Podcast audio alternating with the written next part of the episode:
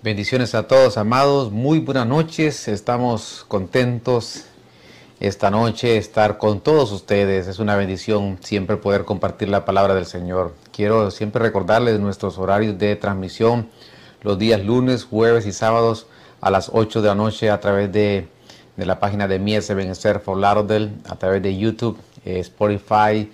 Estamos en Instagram, estamos en la página web que tenemos de la iglesia de Ebenezer for Lauderdale y queremos recordarte los viernes a las 8 de la noche nos reunimos en nuestra casa, la casa del Señor.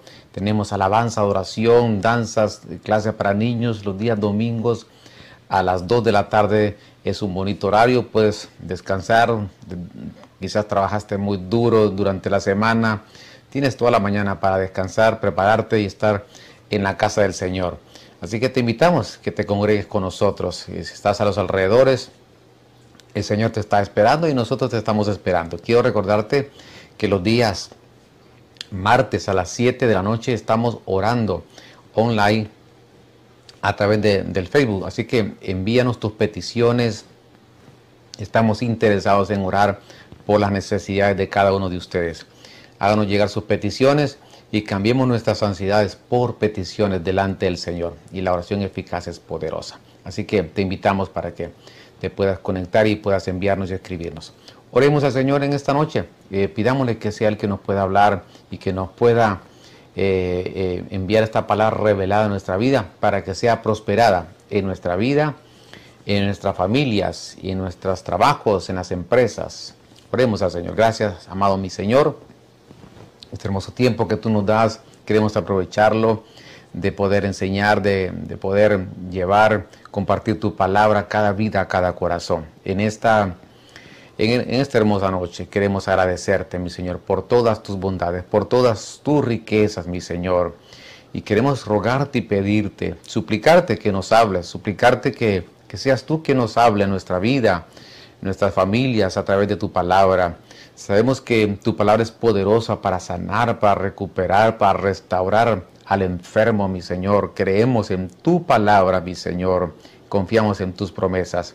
Gracias, Señor, porque nos permite reunirnos a través de estos medios y de estas plataformas. Te agradecemos por todas tus bondades y sé que podemos estar confiados en ti. Gracias, Padre, gracias, Hijo, y gracias, Espíritu Santo. Amén y amén. Bien, eventos apocalípticos. Esta es la esta es una parte preciosa de de estos temas que hemos estado estudiando. Yo quiero continuar hablando acerca de, estos, los primeros sellos que encontramos nosotros en, Apocalipsis. Recordemos que Juan ah, se queda con una, una buena parte o la, mejor parte, pensamos, que se le revelan eh, estos acontecimientos a Juan. Es llevado en un arrebatamiento y ahí le, le da una revelación de este precioso libro llamado Apocalipsis.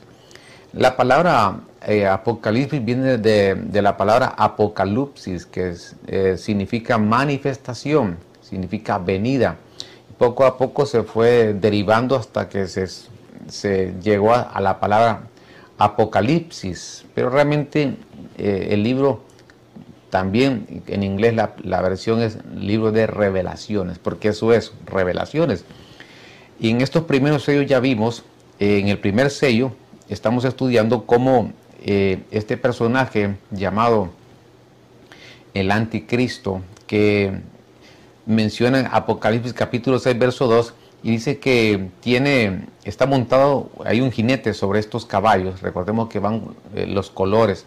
Una cosa son los, los colores, otra cosa son los jinetes y lo que caracteriza a estos jinetes. Y este jinete de este primer sello, eh, estamos estudiando que tiene un arco. Y de ahí comenzamos a estudiar los personajes en la Biblia que tienen un arco. Y nos damos cuenta que los que tienen un arco eh, son aquellos que son cazadores. Ya hablamos de Saúl, que representa a aquellos que quieren influenciar para que el creyente pierda su primogenitura. Ya hablamos de Nimrod, son aquellos que quieren influenciar en, rebeldía, eh, llevando a que la gente no tenga, no se sujete a nadie, a ninguna autoridad, eh, no solamente de orden social, sino que aún en lo espiritual. Y también hablamos de este tercer cazador llamado Saúl, que lo que busca es odiar a los que, a los que están enamorados del Señor. Pero ninguno de estos elementos nos podrá separar del amor de Cristo Jesús. Sigamos adelante porque ya entonces estamos hablando que este primer sello, este jinete que está eh, sobre este caballo blanco, llevando este arco, lo que nos está diciendo es que está llevando eh, cazadores y estos cazadores tienen una, quieren influenciar sobre la, aún sobre la iglesia, pero hay que conocer cuáles son estas influencias para que nosotros no cedamos frente a estas propuestas. Eh, y de ahí viene este tema. Veamos otros cazadores, porque este, no cabe duda que este jinete, repito, es un cazador, porque lleva un arco, y estos cazadores tienen un arco. Y dice Proverbios 7:18, ven, embriaguémonos de amores hasta la mañana, alegrémonos de en amores, porque el marido no está en casa, se ha ido a un largo viaje. Eh, verso 20, eh, el saco de dinero llevó en su mano, el día de la fiesta volverá a su casa. Entonces nos damos cuenta cómo en estos pasajes, eh, en, el, capítulo 7 de Proverbios, en el verso 21 dice, lo derribó con la mucha suavidad de sus palabras, con la blandura de sus labios lo persuadió. Verso 22, al instante se marchó tras ella como buey que va al matadero, como siervo atrapado en un lazo, de tal manera que la saeta traspasó su hígado como el, el ave que se apresura al lazo y no sabe que es contra su vida. Entonces, estos versos, eh, todos estos pasajes eh, nos está refiriendo a, la mujer, a la mujer adúltera.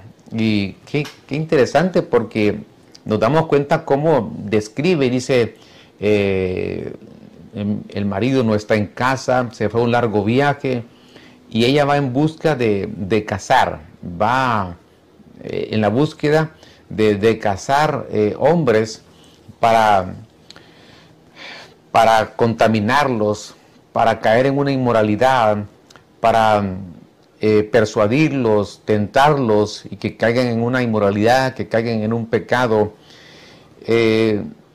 no cabe duda que la inmoralidad es, una, es un lazo.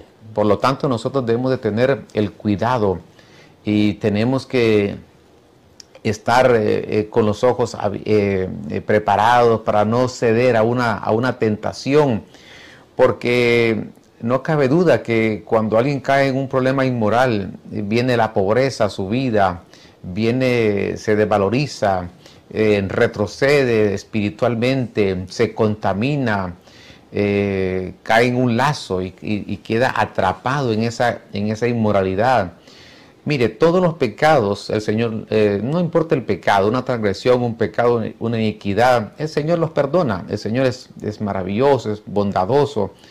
Eh, no está, bueno, el, pecado en sí, por supuesto, que ofende a Dios, pero me parece que es lo, lo, que más ofende a Dios es cuando nosotros no confesamos y nos quedamos y practicamos y nos y permanecemos en ese pecado cayendo en una iniquidad. Pero cuando nosotros confesamos y nos apartamos, el Señor envía su misericordia. Porque el Señor no, es, no, piense que es un Dios que está esperando el error para, para maltratarnos, para dañarnos de ninguna manera. El Señor envía su misericordia, su bondad, él, da una oportunidad, pero nos previene y que nosotros podamos evitar caer en estos pecados, porque este primer jinete del primer sello de Apocalipsis eh, lleva un arco, que son cazadores. Entonces veo aquí la inmoralidad como un instrumento que utiliza eh, este personaje para, eh, para que muchos puedan caer en esas, en esas redes. Miren lo que dice Eclesiastés 7:26. Y allí es más amarga que la muerte a la mujer cuyo corazón es lazos y redes, cuyas manos son cadenas. El que agrada a Dios escapará de ella, pero el pecado será por ella apresado.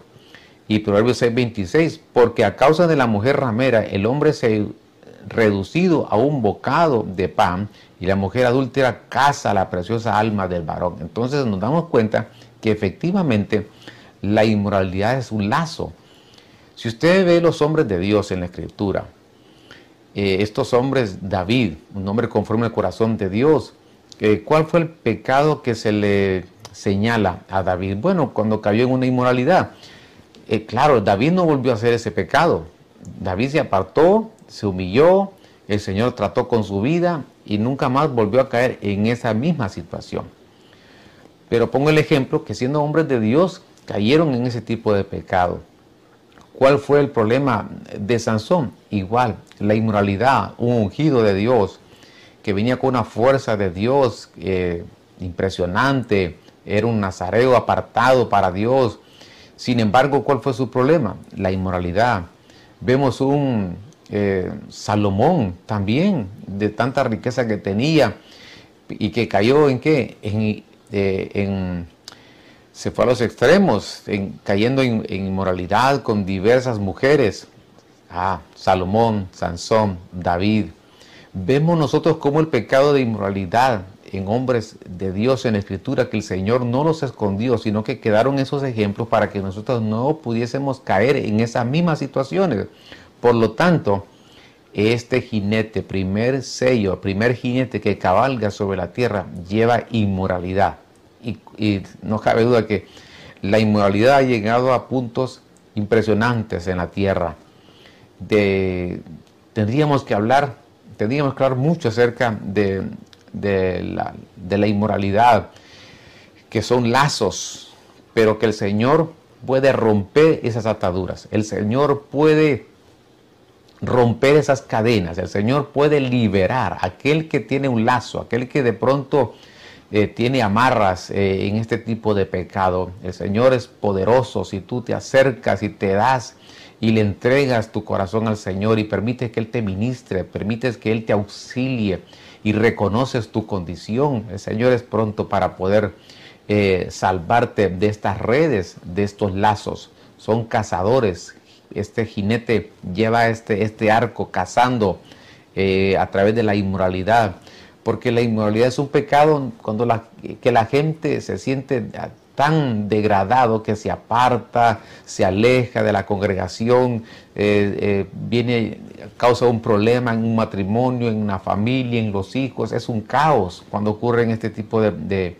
de faltas. Sin embargo, en Dios tenemos una oportunidad para que podamos regresar y volver y ser restaurados y venga una recuperación en nuestra vida. Sigamos adelante, porque veamos otro, eh, otro verso que se refiere a este primer sello que es que tiene un arco, que son cazadores. Salmo 91, verso 1 y 3 dice, el que habita al abrigo del Altísimo morará a la sombra de quien, del Omnipotente, diré yo al Señor, refugio mío, fortaleza mía, mi Dios, en quien confío, porque Él te librará del lazo del cazador y de la pestilencia mortal. Entonces, qué glorioso. Si nosotros habitamos, aquí está la solución. Si habitamos, la palabra habitar es morar, no, no como un hotel, donde un hotel uno va por unos días, sino que vivir, permanecer, estar allí habitando constantemente al abrigo del Altísimo, vamos, moraremos a la sombra del Omnipotente. Esa palabra es el Shaddai, el Omnipotente, el Todopoderoso. Cuando nosotros vivimos y permanecemos a ese abrigo y a esa sombra de su, del Dios Todopoderoso, vamos a decir, Señor, tú eres mi refugio, eres mi fortaleza, yo puedo confiar en ti, tú me libras del lazo del cazador. Entonces aquí aparece el cazador que es el enemigo. Ahora no tiene que ver con inmoralidad, no tiene que ver con rebeldía, no tiene que ver con odio, no tiene que ver con menospreciar lo, espiritual, sino que ahora es el, propio enemigo que se menciona aquí como un cazador. Pero dice el Señor que si nosotros estamos en, en su abrigo, bajo su sombra, Él nos va a librar de, de ese lazo del cazador. Si tú has caído en este lazo, eh, el Señor quiere que te liberes, que venga una liberación en tu vida, que venga una, eh, que venga una liberación eh, en tu alma para que tú puedas ser libre, porque a libertad nos ha llamado el Señor y hoy estás conociendo la verdad y esa verdad te va a hacer libre, porque el Señor no quiere que camines en una vida limitada, no quiere que camines en una, una vida atada porque el que está atado no tiene libertad por sí mismo, otro lo controla, otro lo domina. Pero cuando somos libres, ahora nos convertimos en esclavos del Señor y dependemos de Él en todo. Bien, entonces ya hemos estudiado el primer sello. Quiero que ahora hablemos del segundo sello, porque son siete sellos, estos eventos apocalípticos. Veamos quién nos describe este segundo sello. Lo encontramos en Apocalipsis capítulo 6, versos 3 y 4. Cuando abrió el segundo sello, oí al segundo ser viviente que decía, ven, entonces salió otro caballo rojo, ahora es el caballo rojo, y, y, al que estaba montado en él se le concedió quitar la paz de la tierra y que los hombres se mataran unos a otros y se le dio una gran espada. Entonces, aquí hay varias cosas. Primero, el color rojo representa un sistema de gobierno que lo hemos mencionado con anterioridad, representa ese sistema eh, que se conoce como el socialismo, como el comunismo, identifica este color rojo, que poco a poco, inclusive algunos países en Latinoamérica, están yendo hacia, hacia la izquierda, como comúnmente se, describe este sistema de gobierno. En Latinoamérica, eh, aún en Europa hay países también que tienen gobiernos con esta, eh, de esta índole, este color rojo. ¿Por qué? Porque de alguna manera yo lo veo así, el anticristo que va a gobernar por siete años eh, será más fácil que estos eh, que tienen este tipo de gobierno, que son autoritarios, que, controlan las masas, las poblaciones los, y manipulan eh, es más fácil para ellos entregar de alguna forma eh, ese gobierno a este personaje, porque la Biblia dice que las naciones le entregarán el gobierno a la bestia, refiriéndose al anticristo. Entonces nos damos cuenta eh, que hay una razón que este tipo de sistemas poco a poco va tomando algún, algún grado de, de conquista en algunos países, en algunas sociedades. Este color rojo, eh, puede representar también la violencia, puede representar también los grados de, violencia en el mundo entero, las muertes, porque otra característica que tiene este, este segundo sello eh, con este caballo rojo y el que lo montaba es que quiere quitar la paz. Pero mire, nuestro Señor es nuestro príncipe de paz. Este es uno de los nombres que el Señor, de los tantos que tiene el Señor. Conozcamos el príncipe de paz.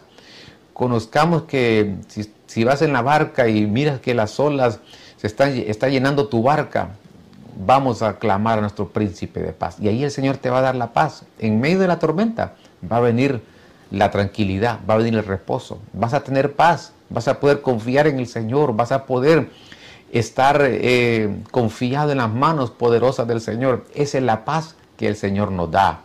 Esa es la paz que, Abraham cuando vio a Melquisedec, rey de Salem, que ahí significa rey de paz, le venía de una batalla y que ahí pudo ver al rey de paz, Abraham. Es la misma paz que, que David en medio de la persecución de Saúl necesitaba la paz de Dios cuando era perseguido para poder guardar su vida y Dios le dio esa paz para poder estar seguro y confiado que que David no iba a morir en las manos de, Saúl, sino que iba a cumplir el propósito por el cual el Señor lo había enviado. Es esa paz que de alguna manera eh, Esther eh, necesitó para poder ir delante del rey y, cambiar el edicto. Es esa paz que, Daniel y sus amigos necesitaron, eh, y sus amigos en el horno de fuego, que saber que, que el Señor podía librarnos del horno de fuego la paz, la paz la necesitamos. Este personaje lo que lleva es querer quitar la paz.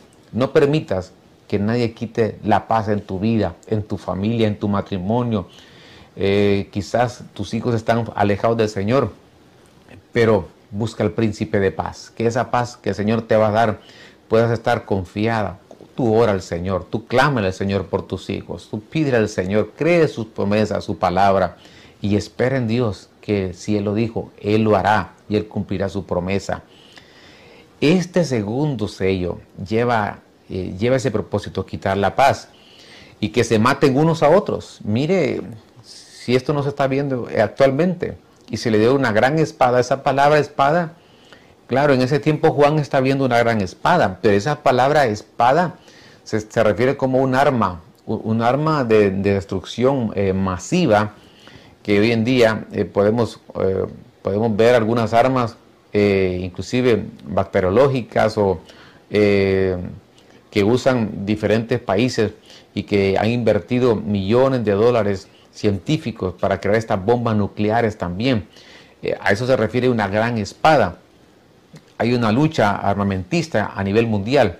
Génesis 34, 25 dice, pero sucedió que al tercer día, cuando estaban con más dolor, dos hijos de Jacob, Simeón y Leví, hermanos de Dina, tomaron cada uno su espada y entraron en la ciudad que estaba desprevenida y mataron a todo varón. Entonces, la historia, eh, usted la conoce, Dina, Simeón y Leví, se dan cuenta que, que Dina es, eh, se aprovecharon de Dina, un príncipe, y que le prometen ellos que no va a pasar nada, que él se, arrepiente, que, bueno, este príncipe después de que abusa de, de Dina, la hermana de Simeón y Leví, eh, ellos se presentan delante de, este príncipe y le dicen, nos comprometemos que no vamos a hacer nada, no te haremos nada, solamente les pedimos que se circunciden y ellos, estos caen en la trampa y en el tiempo que tienen más dolor,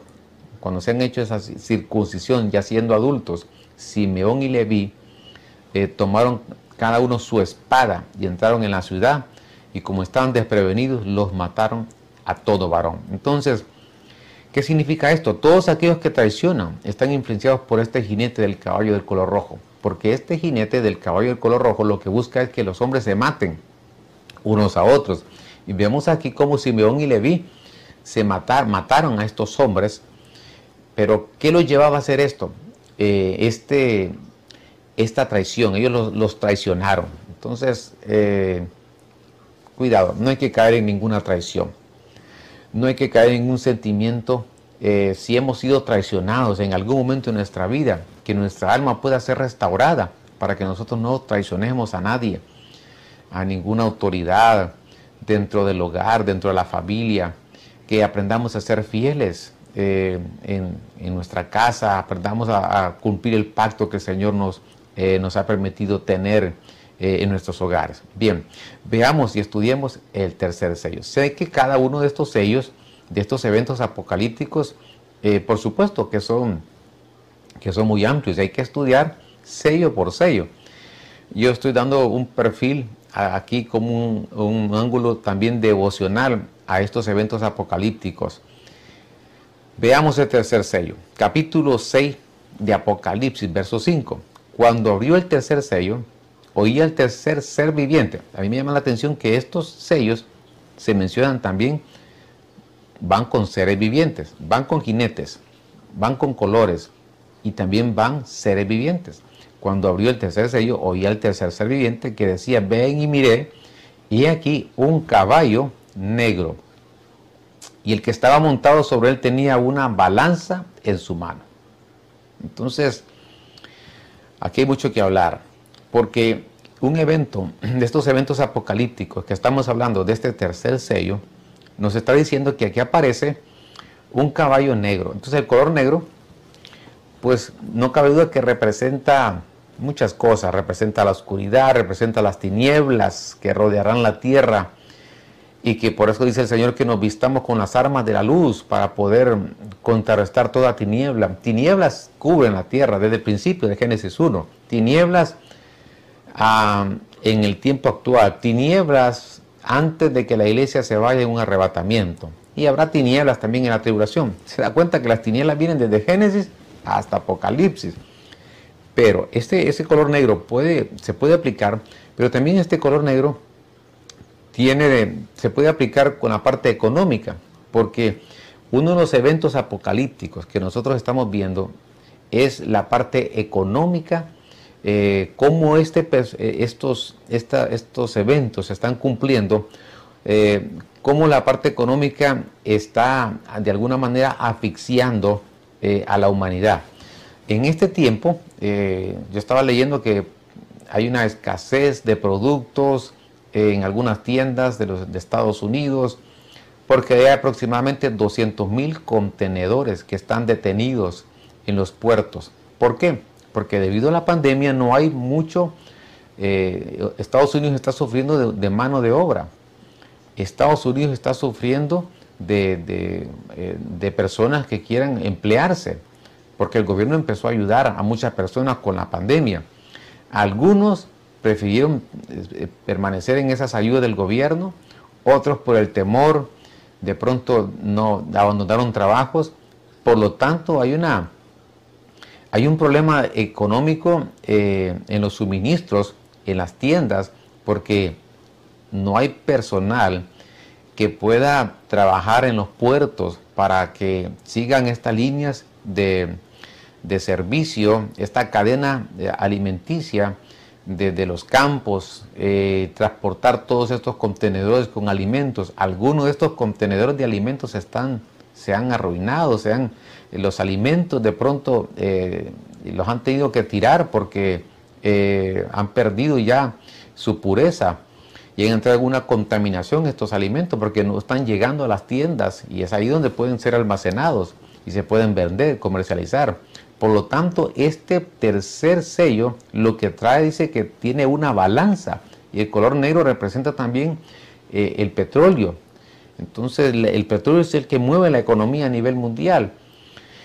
Y, y sumado a eso, color negro, petróleo mueve la economía y también tiene una balanza. Y la balanza, la palabra balanza en el griego, ¿sabe qué significa? Yugo. Entonces, este, este tercer sello en estos eventos apocalípticos en este tiempo final, Él está trayendo este, este jinete yugos. El enemigo de nuestras almas quiere hacernos esclavos, eh, quiere que seamos yugos, que, tengamos un yugo de transgresiones. La Biblia habla de yugos de Egipto, eh, yugos de libertinaje, la gente que caiga en yugos de deudas, la gente que caiga en un yugo desigual. Entonces, cuidado porque este tercer sello, este tercer jinete lleva una balanza, quiere poner yugos, está colocando yugos en la humanidad, yugos de deuda, repito, yugos de transgresiones de Egipto. La Biblia dice, llevad mi yugo. ¿Por qué dice mi yugo? Porque hay otros yugos que nosotros no debemos de llevar.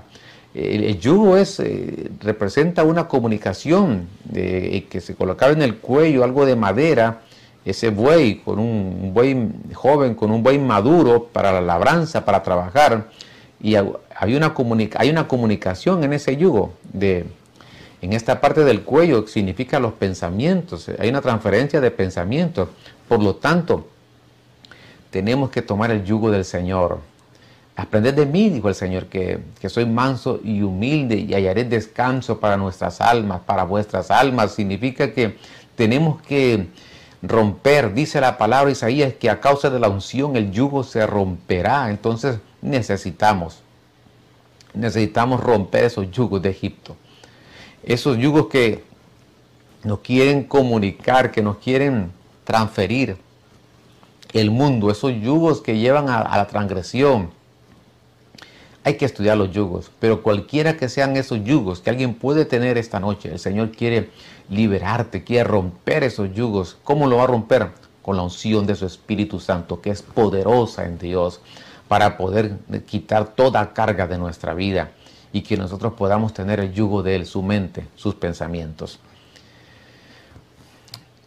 Este tema es, es muy amplio y seguiremos hablando acerca de estos eventos apocalípticos, de este tiempo final. En este tercer sello, eh, el Señor quiere que nosotros seamos libres de cualquier yugo y seremos libres por el poder de su palabra. Oremos al Señor en esta hermosa noche y le damos gracias al Señor.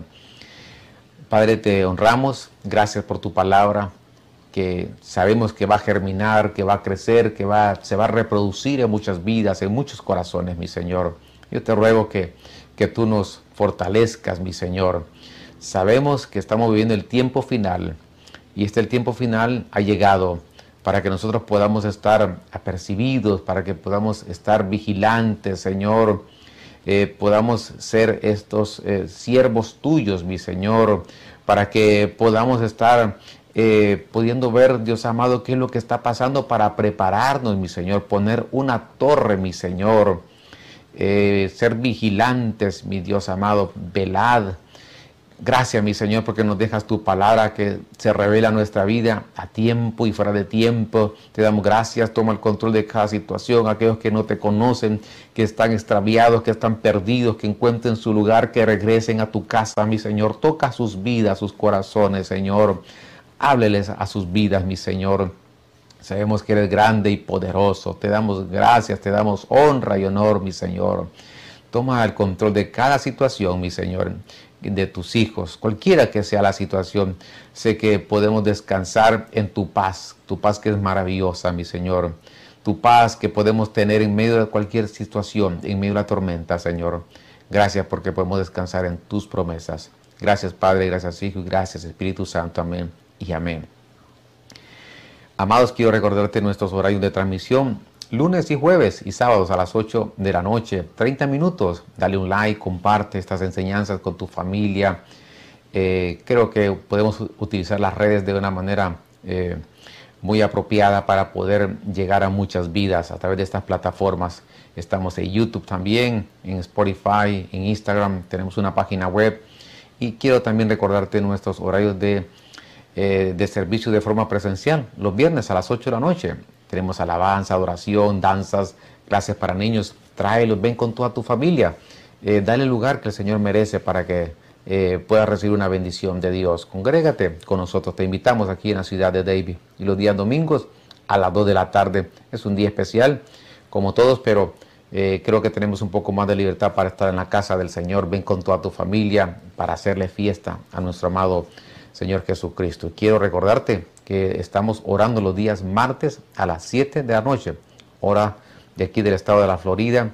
Eh, únete a este tiempo de oración, de eh, oración e intercesión, para que clamemos juntos y podamos eh, presentar nuestras peticiones, cambiemos nuestras ansiedades por peticiones delante del Señor. Escríbenos cuál es tu necesidad, cuál es tu petición a través de en la página envíenos un mensaje para estar orando eh, ese día y sé que el Señor va a enviar su respuesta a favor, a favor de nosotros. Les amamos, que el Señor les bendiga. Hasta pronto.